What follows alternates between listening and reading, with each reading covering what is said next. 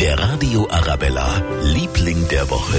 Das ist in dieser Woche unser Tatort. Seit 50 Jahren mittlerweile versüßt er uns regelmäßig den Sonntagabend. Zum Jubiläum hat es eine Doppelfolge gegeben. Da arbeiten die Ermittler aus Dortmund und München zusammen. Vergangenen Sonntag der erste Teil. Am kommenden Sonntag jetzt folgt der zweite mit unseren Münchner Kollegen, mit Ivo Bartic und Franz Leitmeier. Und die haben zum Beispiel in Hersching gedreht, sehr zur Freude von Christian Schiller, dem stolzen Bürgermeister. Also wir sind natürlich immer stolz.